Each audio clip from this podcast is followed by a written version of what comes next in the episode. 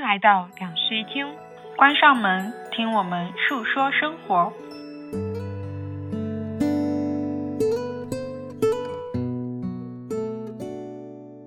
Hello，大家好，欢迎来到新一期的两室一厅，我是陈一日。我是 Sunny，今天我们正襟危坐来聊一个 严肃一点的话题，也没那么严肃吧？我觉得有还是有一点点严肃的，哦是因为我之前就是为什么会产生这个标题呢？是因为我之前有一次跟朋友聊天的时候，我们两个刚好聊到了这件事情，然后我发现我跟我的朋友的性格里都因为这个舒适圈，就是所谓的跳出舒适圈这个理念吃过很大的亏，就是他我跟没有，对你没有， 因为他跟我还所以对我来挺说像没有的那么严肃。对，但是对于我来说，其实是一个蛮严肃的成长类型的话题。嗯，那我先讲一讲我为什么会吃这个亏好了，就是为什么会由此想到这么一个话题，因为我自己成长里面有一个非常重大的坎，这个坎我之前在自卑的时候有讲过嘛，就是性格上面会比较内向一点，然后呢。就你知道，从小哦，我们的那个课文里面，还有什么老师的评价里面，开朗、外向、善于交际都是特别优秀的词。就是都在形容我啊， 你闭嘴。不是啊，因为我从小到大就是那种收到的评价都是，呃，你是一个特别开朗活泼的女生，对对，永远有这样的评价。是的，嗯，然后，因为我们在小学的时候，就是每年期末老师会写那个评语嘛，然后我在很多年的评语里面都会看到这样的字眼，就是。呃，前面都是夸的，说你是一个什么认真、什么什么努力、什么什么之类的小孩，就是但这种是是不是下面有一对句，？但是会有一点点内向，就是老师会觉得这是一个不好的特质，然后他们就会在里面写，但是可能稍微有一点点内向哦，希望你可以在未来打开自己，与同学多交流，然后多展示自己的就是优势之类的，就是他会写这个东西，所以我从小到大就觉得内向是一个很。负不好面的的词词语，对。然后我也不知道世界上会有那么多跟我一样的。其实我长长大之后才知道，这种东西一半一半吧，因为也没有那么多外向的人，还是有很多很多跟我是一样的。我觉得大部分人都是，其实长大以后会发现，大部分人都是相对内向，对有绝对外向的，像我这样子的， 但是有相对内向的人，像你这样子的。对，嗯，嗯，就是处在于这个中间。但是呢，曾经在学校里面不被认可的这件事情，呃，就会成为我们心里的一个烙印吧。然后这个烙印它会跟随着我长大嘛。然后我在长大的过程里，尤其是在上了大学之后，我会刻意的想说。我能不能去改掉一下这个毛病？因为所有人都告诉我这是不对的，这是不好的。然后那个时候我又没有自己的世界观，我整个人就是只能听老师讲的，听父母讲的嘛。然后在那个时候，我就觉得不行，我要去改变一下我自己。所以我就在大学里的时候，试图去跳出了自己所谓的舒适圈。然后我以前小的时候是这么一个状态，就是我内向，所以我就在班里面不太愿意跟很多人成为朋友，就是我只需要一两个朋友，然后就可以了，或者是没有朋友也没关系。就当时对于我来说是这样的，但是我后来觉得是错的嘛，所以我在大学里面就试图去交很多的朋友，然后在前两年，大学前两年的时候，发现我自己浪费了非常多的时间在无用的社交上面，并且它对我造成了很大的困扰，就是精神上面的困扰。我会在那个时候觉得每天都很累，但是不知道自己在做什么，就是会陷入一种无端的那种内耗。但是那个时候我其实是一个很年轻的状态，因为我嗯不知道自己为什么会这样，然后也不知道为什么别人社交完以后回来可以精力满满，我就觉得在说我吗？ 就是说你这 种人。对。但是有有有一件很好的事情是，我当时大学宿舍里的几个室友都是属于内向的人。后来我们在宿舍里面自己达成了一致，就对于这件事情，呃，他们，我感觉他们可能比我对于这件事情还要更清晰清晰一点，就是他们在很早的时候就知道自己内向，并且并不想往外拓展，他们觉得这样挺好的，所以就一直在宿舍里面这样彼此交流，然后没有再往外扩，有很多这种奇怪的朋友或者奇怪的交际圈。但是我因为这些事情浪费了我很多时间嘛，所以我后来有一天就跟他们聊起了这个事情，我说这个很困扰我，然后他们就告诉我说，那你干嘛要去呢？你没有想过，你待在这里自己一个人学习，然后或者你跟我们一起吃吃饭，也挺开心的呢。然后我说对啊，就也挺开心的，但这好像不是主流的做法。然后他们就跟我说，你为什么要管主流呢？然后从那一刻开始，我才突然间意识到，就是嗯，所谓的他人去告诉你怎么样才是主流，好像是有问题的。然后我就从大二开始切断了自己很多。不舒服的关系，因为我以前有过，就是在学生会里面，然后去参加那种酒局，你知道吗？就被逼喝酒。我这种人哎，我喝一瓶就几滴倒的都人哎，喝几滴都一杯上就脸倒的人，人对啊，就是就是，反正就是一种很不好的风气嘛。然后这种风气在我们当时的大学里面，我感觉还是蛮比比皆是的，就让我非常的不舒服。但是我又觉得，就是这种事情我可能应该经历一下，就是这是一个成年人应该会经历的东西。反正那时候我也不知道自己为什么会被洗脑成这个样子，但是那个两年，在我后来再回头看的时候，就觉得我自己特别用力过猛的去。嗯，就是去把自己变成另外一个样子，但是也并没有得到我想要的东西。 嗯，所以从那一刻开始，我突然间意识到，就是跳出舒适圈是一个鸡汤。嗯，而且这个鸡汤可能对于很多人来说都还是那种毒鸡汤。对。然后当时我跟我朋友在聊的时候，因为他说的是他的现状嘛，我就想起了我自己这段历史，然后告诉了他以后，他就跟我说了这么一段话，他说：“为什么要离开舒适圈呢？在里面躺着不好吗？”嗯，所以我就想说，我们今天可以来聊聊我们生命当中曾经碰到的这种时刻，但你应该没有这种时刻。是是这样子的。你刚才有讲到说，嗯、比如说像外向是大家普遍认为一个比较优秀的特质，对，然后嗯、跟很很多人相处，然后去社交是主流认为一种比较正确的做法。 嗯然后对于我来说，这就是我自己本身的舒适圈，嗯所以其实我没有过这个相对的烦恼。对我觉得跟别人社交，对我来说是一种补充能量的方式。嗯，可能就是对你来说，跟别人社交就是一种内耗嘛。对，所以在这方面，我其实没有过所谓要跳出舒适圈这样子的想法的。嗯对我来说，嗯、一直以来跳出舒适圈这个概念啊，是我希望自己是不普通的人。哦，我的我的理解是这样子，嗯就是我会希望我会变成一个更加特别的人。嗯就我已经拥有了这些东西以外，我想说，我能不能再去够一够更多嗯我可以够一够的东西？嗯然后那时候我就想说，我就会接受到我要跳出舒适圈这个想法。嗯比如说，我举举个例子啊，嗯说我可能本身擅长喜欢的领域是 A，嗯，可是我又会觉得在 B 领域的人很酷，然然后我就，想说，我要不要去试试看 B？嗯当然最后我也没有去试了，就是 一整个就是躺的状态。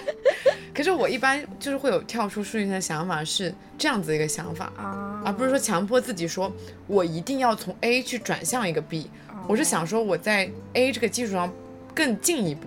嗯那你这个跳出舒适圈其实是蛮积极的，嗯，对，嗯，我觉得这个是后来我才认识到这个概念的底层逻辑，但在前面其实我对于这个概念的认知完全是错的，因为那个时候大众媒体其实也在误导我们，就是他们会去写说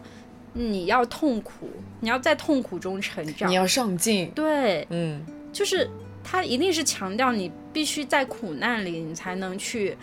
够到最好的生活，或者是而且刚才你有讲到说，所谓的跳出舒适圈是希望大家去往那个主流的积极的方向去迈进，而不、嗯而让你失去了一些本来你自己觉得很舒服的生生活方式。对，我觉得就是在我后来的成长历程里面，可能我慢慢的在性格上面这件事情就是看开了嘛，我就会知道说我这样也挺好的，然后我就会去接受自己这件事情，我就不不会再去说我一定要。多交多少朋友或者什么什么，我就不会再去要求自己这个事情了嘛。但是我后来在社会里面又遇到了差不多相同的挫折，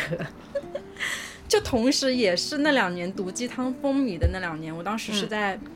实习嘛，在大公司里面实习，不免会遇到办公室政治。然后我那个时候遇到的事情呢，其实不太大，就仅仅只是说把责任推卸给我，就是这种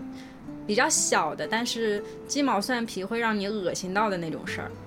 啊、还挺多的。可能隔三差五吧，就是一周出个一次这样子。然后经常就是因为我是实习生，所以大家都觉得不就是个实习生嘛，没关系的，就以后留不留下来，然后走不走，对他也不会产生任何的影响，反正干杂活的。所以那时候就会把一些不必要的责任往我身上推。那段实习经历，我确实觉得就是，呃，有一点痛苦，因为当时还在做广告，呃，但是呢，这是一个广告界就是很久不变的规律，可能很多年了，他们都是这样操作的，就是觉得一个项目里面有一些问题的话，就把它推给实习生，然后让他去背这个锅，也不是说让你去解决，你就背锅就好了，嗯。然后呢，我在那里面待了一两个月之后，逐渐觉得越来越不舒服。我的实习期暂时是签了半年嘛，我那家公司确实是待了三个月我就走了。然后在第二个月的时候，我就跟我的 mentor 提出了这这一点，我说我觉得我有点嗯不舒服，我所认为的职场好像不是这个样子的。然后当时我的那个 mentor 跟我讲说，嗯，就是如果你以后想要一直在广告这个行业往前走的话，我劝你接受这个现实。嗯嗯，然后他，我觉得我 mentor 是一个很好的人，因为他会告诉我一些行业里的潜规则，然后他也会告诉我说他成长历程里遇到这些事情是怎么样往前走的。但是呢，他还是一个非常。就是打工人的心态，会去跟我分析说，如果你强行要在这件事情上面反抗的话，迎来你的后果将是什么什么样，就是这个后果你可能有一点承担不起。然后他会分析利弊之后告诉我，你尽量还是，呃，就是承受就好了。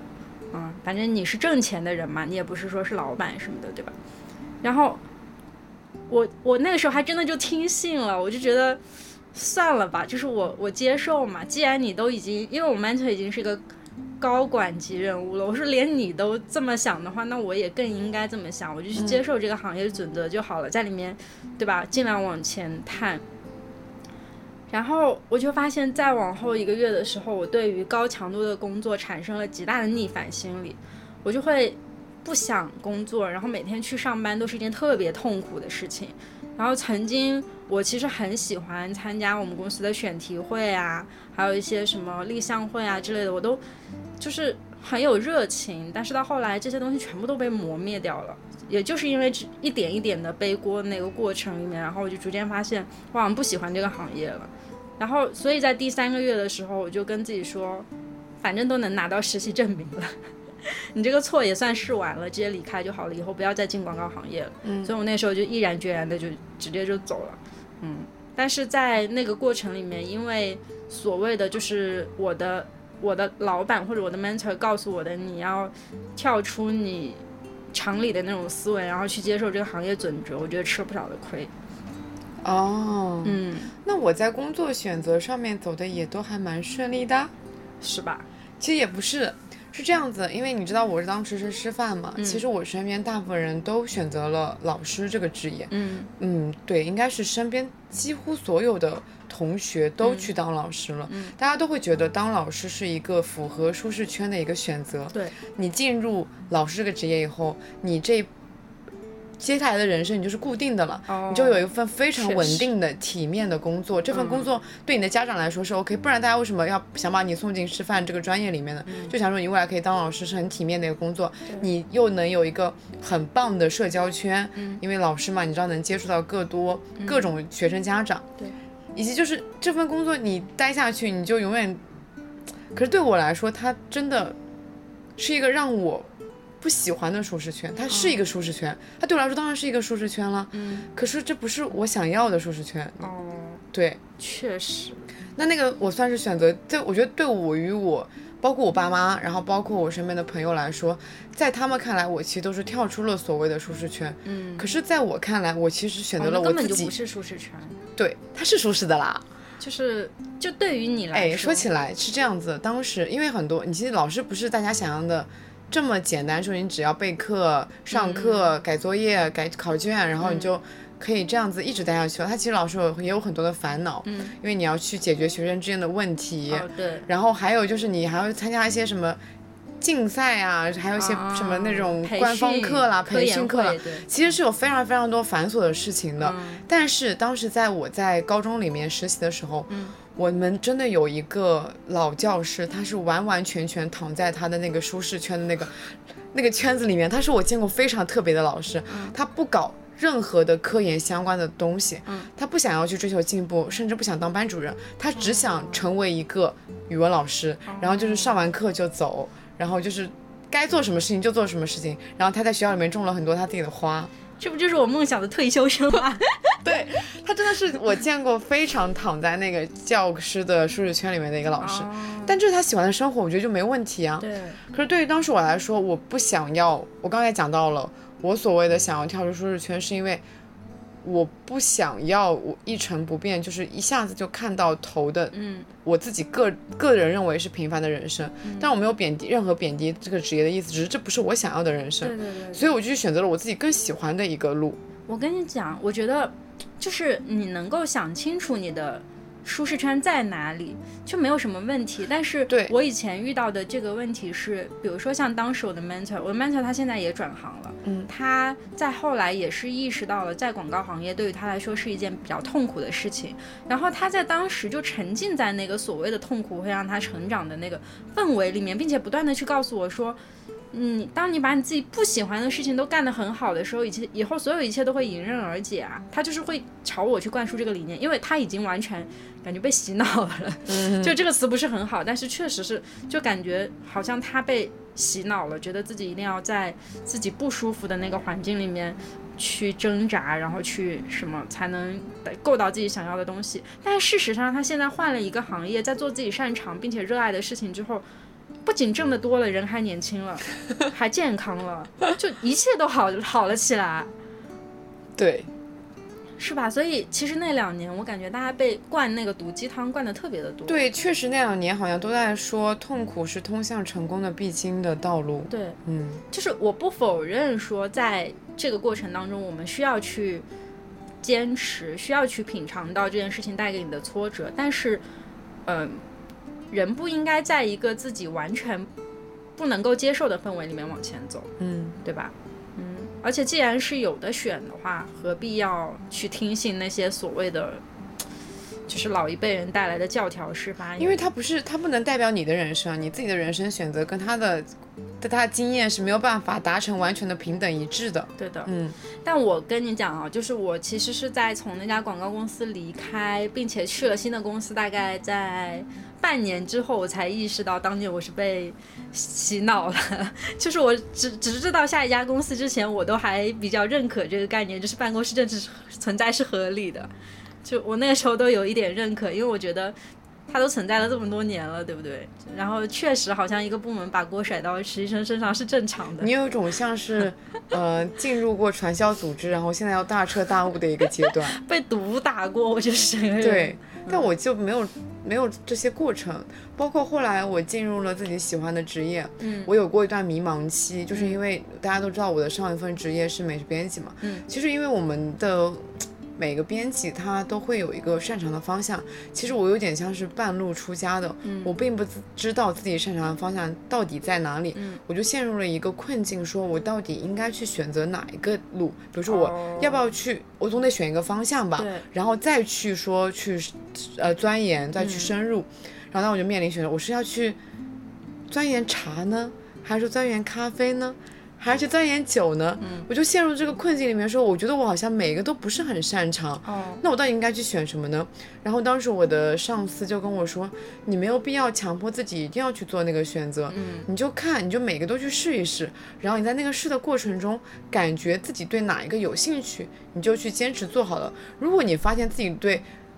每一个都感兴趣，那你就每一个都去做一做。那都如不果感说兴趣怎么如果办？他对下面这样说，如果你对每一个都不感兴趣，那你就不要去做了，你就去试着别的，开拓自己的别的方向啊。哦，对，然后所以其实后来我的更多的一些选题，嗯，都是专注在可能咖啡，然后自己后来写了非常多跟城市相关的嘛，因为我发现我很擅长出差， 对 很擅长跑来跑，因为精力十足。对，就是每个礼拜都可以去出差，嗯出差，然后又可以拍照，然后等这又很能吃，所以整一个就相当于开拓了自己的一个方向吧，职业方向嗯对。可是后来又陷入了一个迷茫期，感觉工作就是不断的寻找方向，啊陷入不迷断地茫，寻找方向，对对陷入迷对茫。是的，我第二个陷入的迷茫期是，我进入了一种疲软，我好像永远都在写自己舒适圈内的东西，啊，对嗯我，都在产。虽然我写的是不一样的内容，可是哦好这像都是我一也个有模过式的东西，嗯对，对吧？因为你已经形成了固定的文本套路，还有什么编辑套路，其实都是一样的，嗯并且我知道我这样子写就一定会有个高的阅读量，对，我自己写起来也会更轻松。是的，我当时就陷入了一种我是不是可以去挑战更不一样的东西的嗯想法。嗯。嗯，但是挑战和其实挑战也还是在扩大舒适圈吧。对对，所以我觉得没有必要去跳出舒适圈。对于我来说，一直都是我要不要去靠近那个舒适圈的边缘，嗯并且要不要试着去扩大一下那个舒适圈。嗯，嗯我可以在这里举一个前两天晚上也是跟朋友聊天的时候，突然间闪现出的一个极端反例， 非常离谱，是《甄嬛传》里的。呃，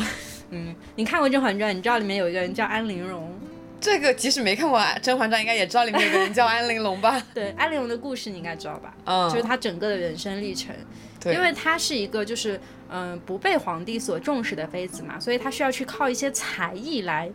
争宠。嗯然后前期的时候就是靠唱歌，然后后期不是嗓子被毒哑了嘛，所以就又呃跟那个皇后讨论出来搞一个冰嬉，然后也都是通过这些手段不是体香吗？复宠。体香是再往后了，哦，是再往后。就是体香是冰嬉再往后，它是好多个阶段的。但是安陵容的这一生其实是一个特别悲剧的一生。他有点像是在讨好型人格，呃，其实我觉得他，他就有一点像是那种，就是不太接受自己的命运，并且想要去在里面负隅顽抗，但是直到最终最终都没有接受自己命运的这样一个人设。我觉得他比较惨的事情是在于，他明明已经跳出舒适圈了，但是到最后那个结局的时候，他其实还是不认可自己，他整个人还是沉浸在那种所谓的自卑、所谓的我比不上你那种氛围当中，然后并且是带着仇恨和对自己的怜悯死去的。所以我所以我说这是一个特别极端的反例，就是这个人他已经努力到通过这些手段得宠了，成功得宠了，然后并且也在这里面去经历了非常多就是反复成功的案例，可是他直到最终都没有去接受自己本身嗯那个个性或者本身的家境。因为我后来哦，就是在呃看小说的时候有看过，就是有人重写那个安陵安陵容重生， 就是写安陵容重生写怎么写呢？就是写说她在死后终于大彻大悟，原来家境不好或者嗯性格这些事情都是可以改变的，并且对于她本人来说就是不会影响到她的一生。然后她就带着新的全新的那种思想去重新活过了一世，嗯然后原来的那些招式还是照用，就比如说唱歌，然后冰嬉，就全部都照用。但是呢，她在这个当中凭借自己和甄嬛交好，然后还有就是呃远离自己家。家里的那个，因为她家里面不是后来有出过一个事情，就是她的父亲好像被被被抓进大牢，是吗对，然后他去求了皇后，并且求了那个呃甄嬛，但甄嬛没办法帮他，其实对甄嬛对对帮了他，啊、对，但他以为甄嬛不帮他，是的我然记后得可深了呢。 他以为是皇后帮的他。对，嗯，然后在大彻大悟之后，就远离了自己的原生家庭，然后并且就是找到了自己真正的优势点，和甄嬛保持了很好的关系，然后帮助甄嬛一路飞升皇太后，然后自己也成为了就是贵妃，反正就写了大概这么一个重生的故事。其实，在里面你去看他真正的那个差别，就只是心态的变化。对，一个是他能够接受自己，另外一个是他接受不了自己。所以其实所谓的舒适圈，并不在于我做了什么事情，而是我是怎么想我做了什么事情。对，我觉得是这样的，就是直到后来，比如说，比如说像我那一段广告公司的经历，就是我在后来去想，我为什么会去接受这个行业规则，是因为我不接受我自己，不接受当时的我自己，然后就觉得那个时候我自己太年轻了，太，太，嗯，太不敢想了，所以我才要去顺应这个行业往前走。我当时的我以为。只要我遵守了这个规则，我就可以和我的 mentor 一样，成为一个广告行业的高管。那时候我就会这么以为嘛，然后到后来我就会意识到，哦，原来这件事情是错的。所以其实，舒适圈到底是一个什么样的东西？我觉得舒适圈不是一个所谓的非常固定的边缘的一个，就是真的就是一个圈，嗯它不是一个圈，嗯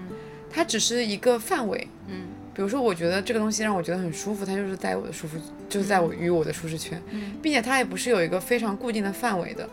我觉得这个很若隐若现，嗯我可以随时把这个圈跟那个圈去融会贯通。然后，并且我觉得这个圈是有我自己的性格一点点去习惯、去养成的、去堆积的。嗯嗯，我举个例子，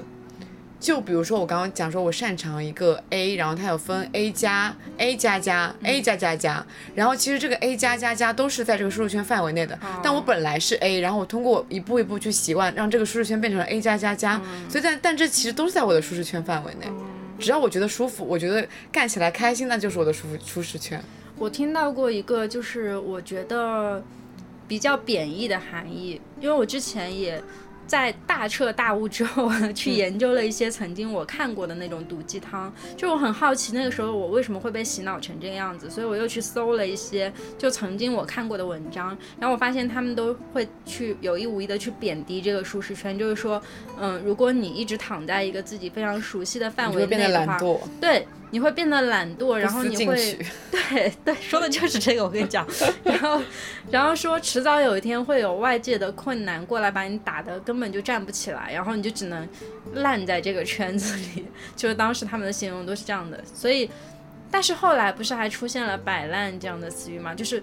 摆烂的意思就是让事情不受控制的往更烂的方向去发展嘛。嗯那其实就有一点像当时他们说的那个舒适圈的概念，所以那个时候很多人都说你不可以让自己在这个里面顺其自然，你要哎跳出去。说实话，前两年的风气确实是这样子的。前两年都在宣传说你要去跳出舒适圈，对啊，包括很多企业文化也都说你要打鸡血，哦，你要是去的，拼搏，你要去奋斗，你要保持那种狼性。嗯，但这两年我觉得不是了，因为这两年首首先大环境就不行了。没有，还是的。但我明显的感觉到这两年摆烂的人越来越多。我觉得是因为一方面是因为大家就是媒体上面自由讨论度变高了，然后越来越多人出来说，越来越多的普通人出来说话了，嗯，所以感觉大家的那个言论就会更偏向于普通人的这种言论，然后对于它的接受度也高了嘛。然后其次是。因为据我所知啊，现在的大厂、互联网之类的还是非常卷，并且还是会跟你宣扬老一套的东西，因为他们要挣钱嘛，所以也没有办法。我觉得是因为你待的可是现在的环年境轻人有自我意识了，对吧？嗯，确实，就所谓的零零后整顿职场这种嗯出来之后嘛，就稍微好一点点了，但是其实还是一样的。嗯，反正我我听说零零后整顿职场都是在那种就是各种平台上面，比如说刷短视频啊，或者刷到帖子，发现他们有这种，但实际上我自己在我正常的社交范围内和公司里是完全没有见到过这种场景啊，的。其实还有一种情况，除了社会层面的，嗯，我觉得个人层面也是会有一个这样的进步的。嗯，你小时候肯定会想说我要去进步，我要更进一步，嗯，我要去跳出舒适圈。你小时候会有这样的想法，对，可是随着你长大了，你对自己越来越了解，你知道你自己擅长什么东西，你习惯什么东西以后，你就会去放弃挣扎了。嗯，嗯，是的。对，我跟你讲，我前几天的时候，有一个朋友在看那个《令人心动的 offer》，他在重温前面几季，就是因为前面几季有一对 CP 出来嘛，所以他 很奇怪吧，就是在这种节目里有一对 CP 出来，因为他们后续的那个挺甜的，然后我就跟他说了这个事儿，然后他说那我要去重温一下第一集，就是磕一下那种略微的糖，然后他就去了，去完了芳姐以真的后。把什么综艺都看成恋综了。然后吃完了以后，他就回来跟我讲说，他觉得就是在律师界这种。这种这种风气让他觉得特别的难受，因为当时那个节目里面会有我，我感觉法律界这种事情还挺多的，就是有一些人会很擅长辩论，是曾经的辩论队，好像每个学校辩论队的主力都会有法学系的学生，对不对？ 嗯，然后呢，他逻们辑强呀。对，然后他们在大学里面就会发花非常多的时间在辩论这件事情上，但是呢，就是这件事情到后面的工作里面是没有办法成为主力的，就是只能说成为一个。嗯，助他往前的那个道路，但是会有人因为这种技能会想说，我自己尽量往我不了解律师的那个行业哦，但是应该会有什么，就是各种不同类型的律师，就是嗯往那个上面去靠。然后呢，在令人心动的 offer 里面，当时就传传递出一个概念，就是你想要做一个好的律师，想要做一个好的合伙人，你必须得是全能的，就是你所有的嗯领域全部都要熟悉，你不能只在你自己的那个里面躺着。然后我当时就觉得好鸡汤啊，这不就是以前我的 mentor 跟我讲的那些话吗？嗯，所以我可能没有办法接受这种上一辈，也不是上一辈吧，就是大我们几岁的那些人传递下来的这种所谓的规则。嗯，嗯我之前有看到过一个说法，就是说跟舒适圈相对的还有别的圈，像是呃学习圈跟恐慌圈。恐慌圈什么圈？学习圈我倒是听过的。学习圈就是说你可能在舒适圈往上面一点，对对可能会对面临挑战，但你自己。个人不会觉得非常非常的难以接受，但恐慌圈就是再把这个压力的程度去加大，这个东西已经不是你能力范围能接受的东西了，可是你又强迫自己去接受它，那不就是大学时候的我吗？啊，对你就会进，就你就会进入一个恐慌的圈，哦，它其实就是压力会一层一级一级增大。像在你的舒适圈里面，就是一个没有压力的、不怎么有压力的状态，你能对对自己啊所有手上的事情都游刃有余。嗯，但是你可能，我觉得我可能其实属于一种学习圈跟舒适圈的一个中间值的范围内，哦我会想要去偶尔挑战一些，嗯、自己能力。往上一点的事情，嗯然后说不定有可能干成了呢。嗯但是如果说这个难度再加大，我就会放弃，嗯立刻放弃。哦，我现在大概也是这样一个状态。嗯，对，现放在弃就没什么不还好的呀是的，是的，是的。对啊，但小的时候就觉得我什么都要，我觉得小时候就是这样子，小时候大家都不甘于自己是一个普通人，我就希望我是一个脱颖而出的人，我希望我是全能的人。对，对，但你越长大，你就越看清自己。嗯，而且我跟你说啊，就是我当年在大学里面有一个吃过的苦头是，就是我后来才意识到，有一些不属于我的东西是真的不属于我。嗯就是那个时候，嗯，我想试图让自己去外向嘛，但是在大三、大四的时候，我意识到这件事情，就是过度社交这件事情对于我来说是很让我困扰的事情。但是呢，我又还是想让自己的性格稍微能够外向一点，所以在那时候我去参加了非常多，嗯，需要站上讲台去，比如说辩论赛，比如说互联网加，然后比如说各种类型的比赛，就是你需要上去做 pre 这样子的。嗯但是当我通过这些，嗯、就是其实我至今哦，就是如果要在大众面前讲话，可能下面超过二十个人，二十个人之内还好吧，反正公司里面也经常有这样会。但是一旦说人多到二十个人往上的话，我就依旧还是会恐慌，真的是恐慌，不是那种紧张，就是。嗯，很害怕自己会出错的那种恐慌，我觉得这是我自己性格里带的，就是没有办法。啊，但是我那个时候就会想试图说我要去摆脱这个东西，然后我花了非常大的力气去，嗯，克服这个困难，并且就是我觉得算是用用了很多很多勇气去做了这些事情，然后并且也站上去了，但是。我没有从中，首先是我没有从中获得任何成就感，然后其次是我的成绩也并没有我想象当中那么好。就是当我努力去做了这件事情之后，我发现它的回报微乎其微，并且没有帮到我，反而使我更加焦虑了。我会觉得，凭啥人家上去就能正常的那边讲话，但是我就不行，嗯，就很焦虑嘛。然后是直到后来，就是我走上职职业道路之后，我才意识到说，哦，原来我自己的内向的能力，就是不需要面对外界的那些能力，也可以挣钱，也可以获得一份不错的收益。我才意识到说，哦，原来我不需要这些东西。嗯，但是其实那个时候给我的感受就是，尽管我得到了自己以前想要得到的，但是我还是很不开心。嗯，嗯这么说，我觉得我的外向的性格真的给我带来了很多与生俱来的便利性。嗯，嗯，对。哎，我听想到了一个说法、哦，就是他们说人的声音跟性格是有很大的关系的。真的吗？我不知道是不是真的，但确实我这样的声音，你能想象我是一个很内向的人吗？哎，你这么说的话，就是我听很多播客的时候，我能够有一种那种感觉，就是我大概能得知一下这个主播是什么样的人。对吧？所以其实声音跟性格的关系是一个，就有比如说有相由心生嘛，哦，所以其实可能有相一点声关系也有哦由心生嘛。 确实，嗯，就我但这样我的声音，可能注定我就不会是一个内但向我的还人。是觉得就是看，就直接点看人会更容易看出来，就是面相上来说。我面相看起来也不像是一个内向的人。我跟你讲，好好笑一件事情。我们前几天去那个威海的时候，我跟尾巴不是住一间嘛，然后我们两个有一天晚上聊天聊到蛮晚的，然后我就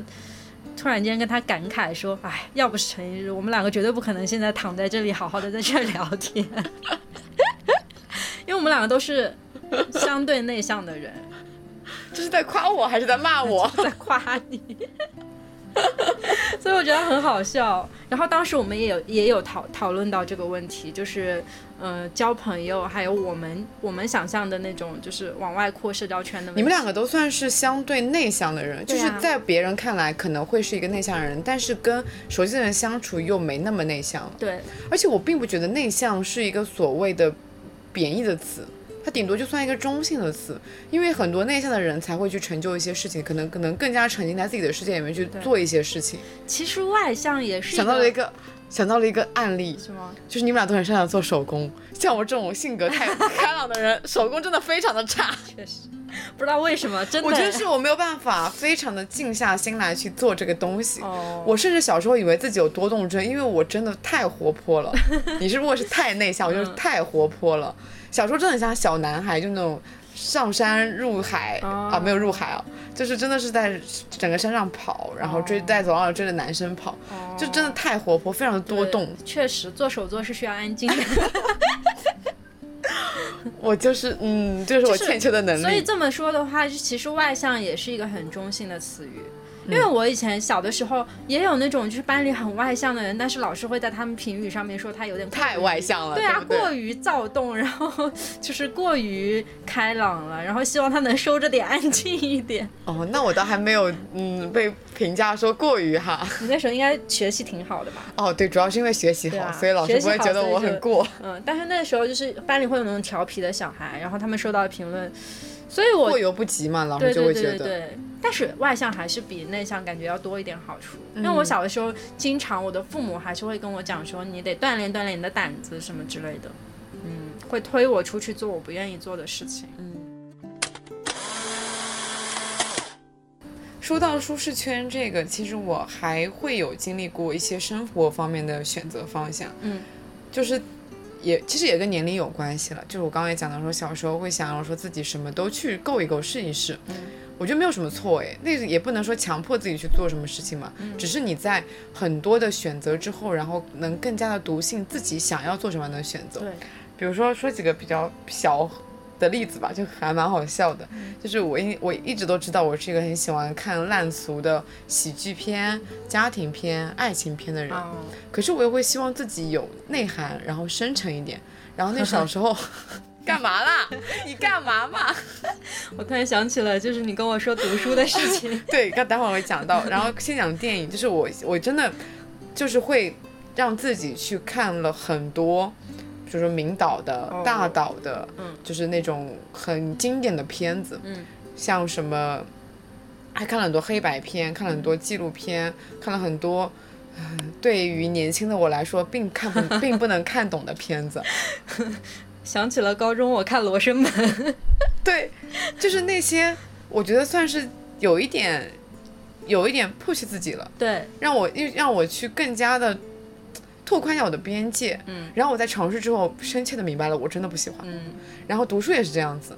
读书的时候，因为有本身读的是中文系嘛，嗯所以中文系你就要去读很多科目的书，但其实大部分还是围绕在中文这个领域的。嗯然后那时候可能是深受一些你要跳出舒适圈的想法，然后那时候想说，我读书是不是也不应该始终待在舒适圈里面？哦因为我很喜欢看文学类的书，然后甚至越轻松越好，不想动脑嗯子。看书本来就对我来说是一种解压，我为什么让对自己啊去接受这么多信息呢？可是那时候又受到说我要去跳出舒适圈这样的想法，嗯我想说，我不然来挑战一下看经济学的书吧，嗯不然我来挑战一下看法律学的书吧。哎，这件事情说起来挺有意思的，因为我以前，我以前就是在大学的时候，我的读书偏好是那种特别轻松的偏好，我感觉跟跟你现在差不多。 干嘛啦？我就说轻松，我又没有说贬义， 嗯，就是跟你现在挺像的。我那时候很喜欢读一些日系的、温暖的、治愈的，然后不太用动脑子的书。但是我在那时候，我不是因为我不是因为觉得这些书不好，我觉得挺好的。但是我那个时候在想，我也没觉得他。们不好啊，对对对对对，我就是觉得那时候会嗯是不是需要去拓宽一点那个、嗯是吧？是不是觉得自己应该更有内涵一点？哦，但我那个时候不是不是，倒也不是这么想的，我就单纯只是想说，我为什么一直要看这种类型的书呢？我虽然没有看过其他，那那我可不可以试试呢？就是想说试试，没有没有没有说要建立一个，就是自己要去 非要去在某一个领领域有什么你这个专试一究试，的其那实种很像是我对于跳出舒适圈的一个看法。啊。对我大吧部分所以的其跳出实舒适圈都是去试一试。所以我们其实对于这件事情会具体到哪个事情上会有自己不同的选择。 嗯，然后我当时就是想说，那我去试试看看那种就是相对来说难一点的，也就是我现在的爱好，就是天文。呃，科幻类型的书，因为我那时候觉得像科幻这种东西，就是如果你没有点理科基础的话，可能你会看不懂，或者是就难以理解。然后那时候也从来不看历史，我也是后来对于这两个东西感兴趣的，因为历史其实跟科幻分不开的，就是直到我看了科幻，我才知道历史有多重要，然后我才钻进了那个圈子里。然后当我进去之后，我发现，哇哦，这个世界也太好玩了吧！就是我以前为什么要我我以前为什么就躺在里面看那些书呢？你你感觉每句话都在 骂我。没有没有没有， 嗯，然后从那一刻开始就钻进了一些就是科幻的那个历程里面，然后也去钻研了非常多历史，甚至到后来看到了一些社会学，然后看了一些呃纪录片之类的，也感觉自己在这个上面就是比起以前的自己，可能大局观要稍微更加多一点，所以我觉得这个倒是一件好事儿，就是对于我来说，对于我来说也是一种好事，因为前两年的一个这样子的基础嘛，所以对于我来说，我不管是看任何类型的电影或者看任何类型的书，我都是能接受的，嗯我都是能去看的，嗯然后就不会说那么的排斥，说我一定不能去读艰涩难懂的书，嗯对不能去看一些比较嗯需要静下心来去看的电影，我都是可以的。对，只是我现在敢于非常直白的、坦诚的说。我就是喜欢看轻松的，嗯我就是喜欢看喜剧，是。对我就是这么一个俗人，对，就是就像我们敢于承认自己很喜欢看垃圾文学是一样的呀，嗯。对不对？你你现在我们也敢说自己是一个非常内向的人了，对啊不是我们是你啊敢说是自己我是一个非常内向的人了。对对，其实舒适圈感觉又回到了我们之前聊自卑的那个话题，嗯，就是会慢慢的去承认自己是一个什么样的人。你就在整个过程中，你其实主要的课题就是在认识自我自认己。知对，嗯，嗯，对，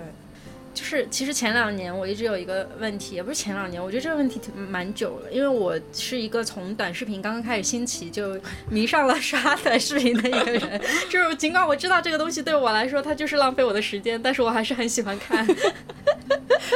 并且还会分享给我看。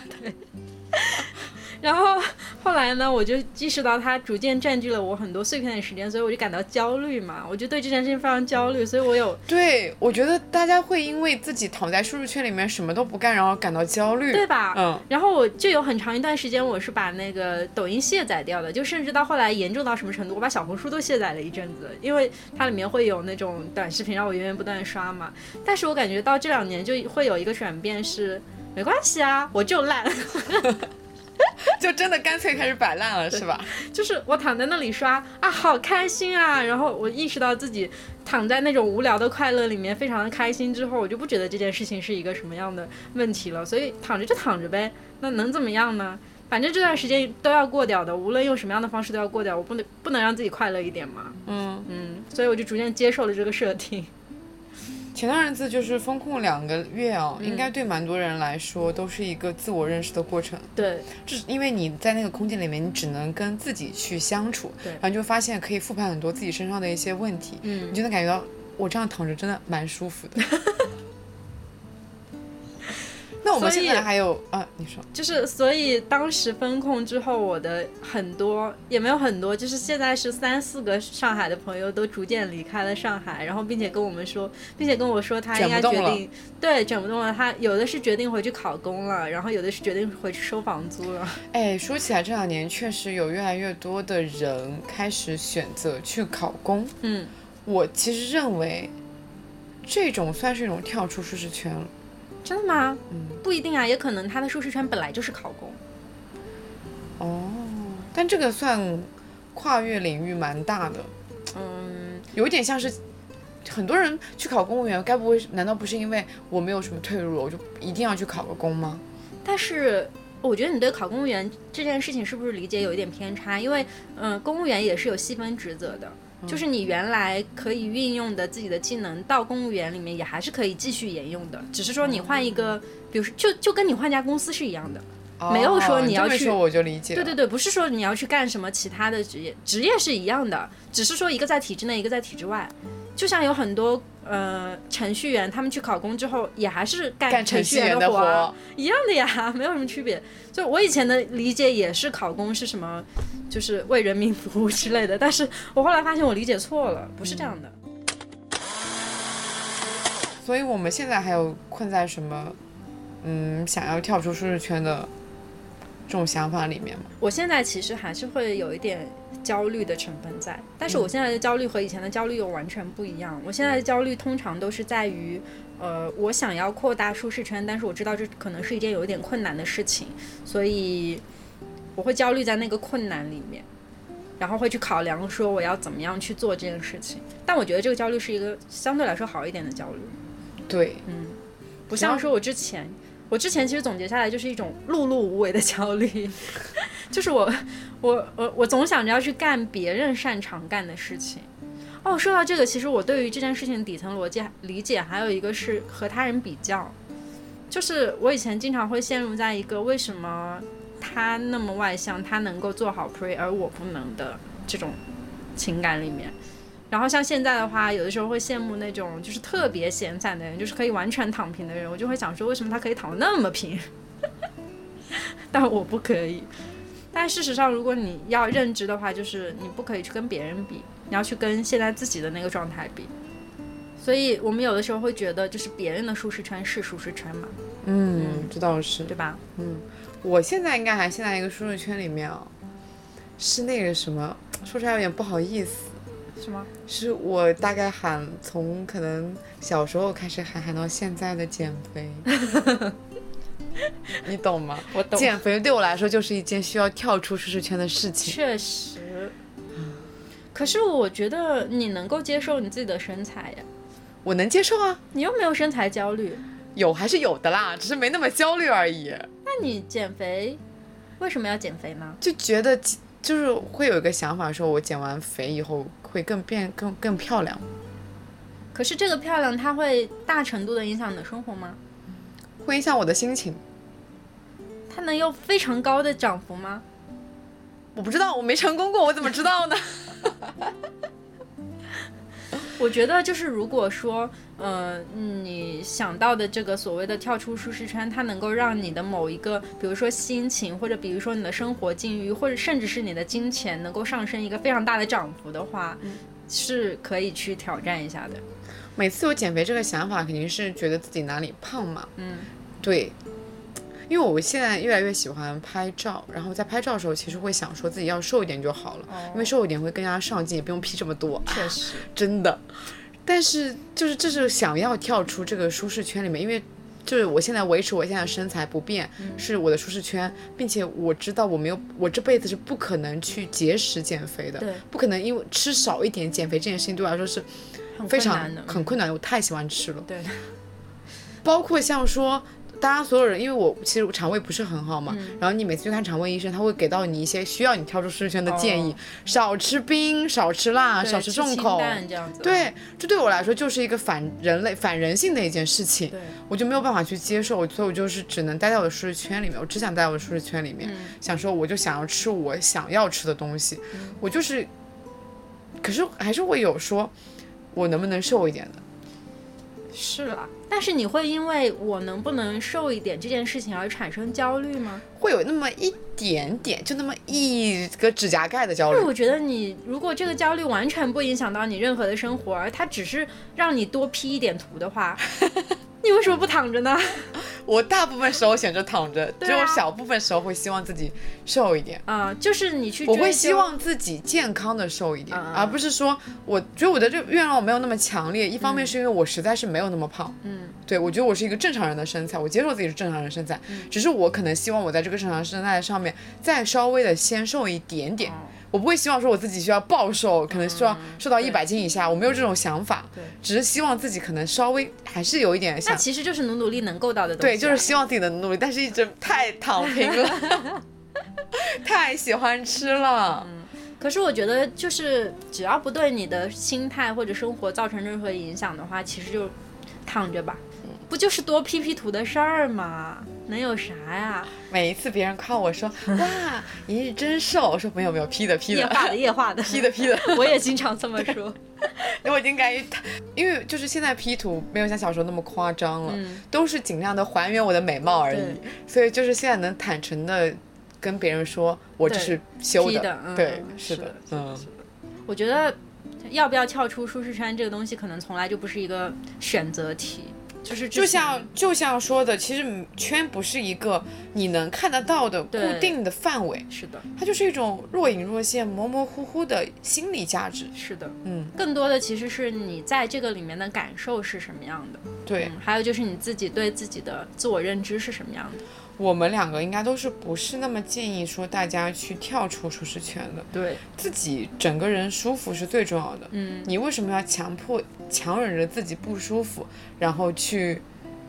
承受一些痛苦呢？你知道我前两天在做这个题的素材的时候，刷到一些，就是那种呃我不知道该怎么称呼那些博主，哦就是经常会给你散播一些励志观点的博主。然后呢，他的前一条就就在写跳出舒适圈，第二条就在写自洽 哎呀，啊，我整个人都 就是、哎呀，跳出舒适圈跟自洽不就是相反的概念吗？对啊啊、自洽的人就是要待在舒适圈里啊。啊，哎，我觉得大部分人啊，你看完要跳出舒适圈这样的想法以后，嗯你真正的感受到的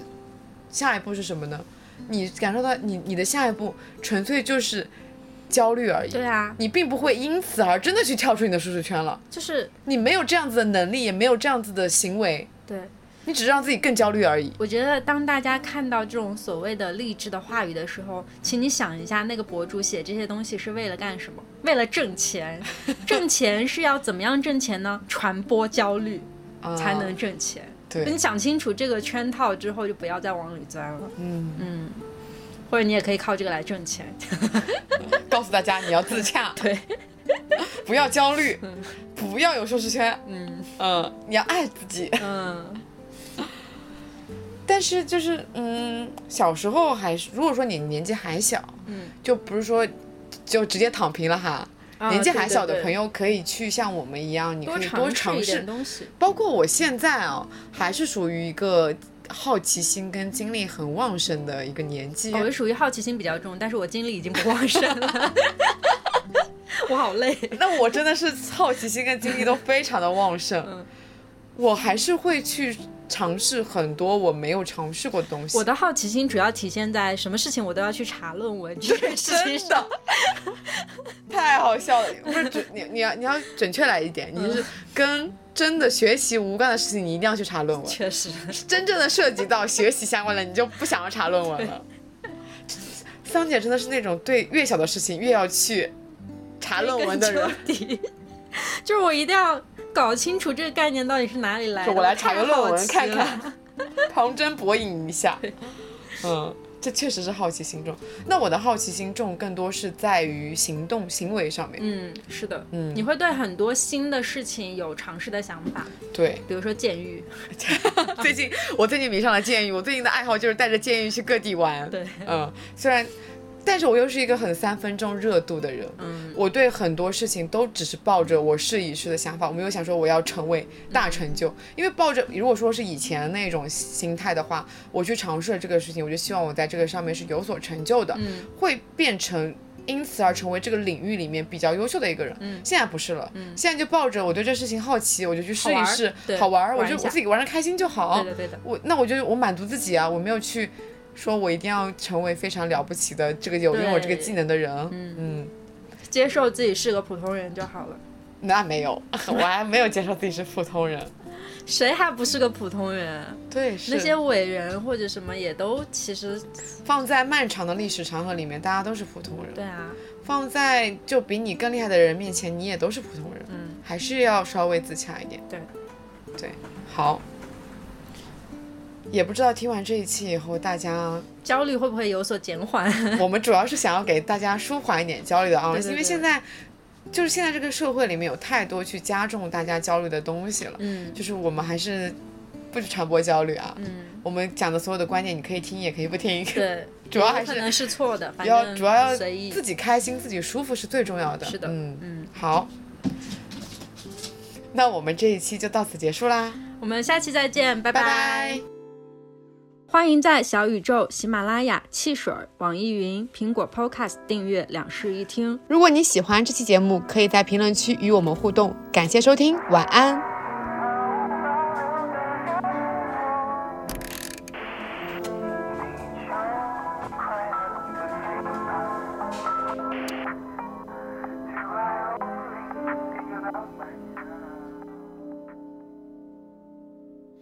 你想要的是周末，躺沙发看阳光洒落，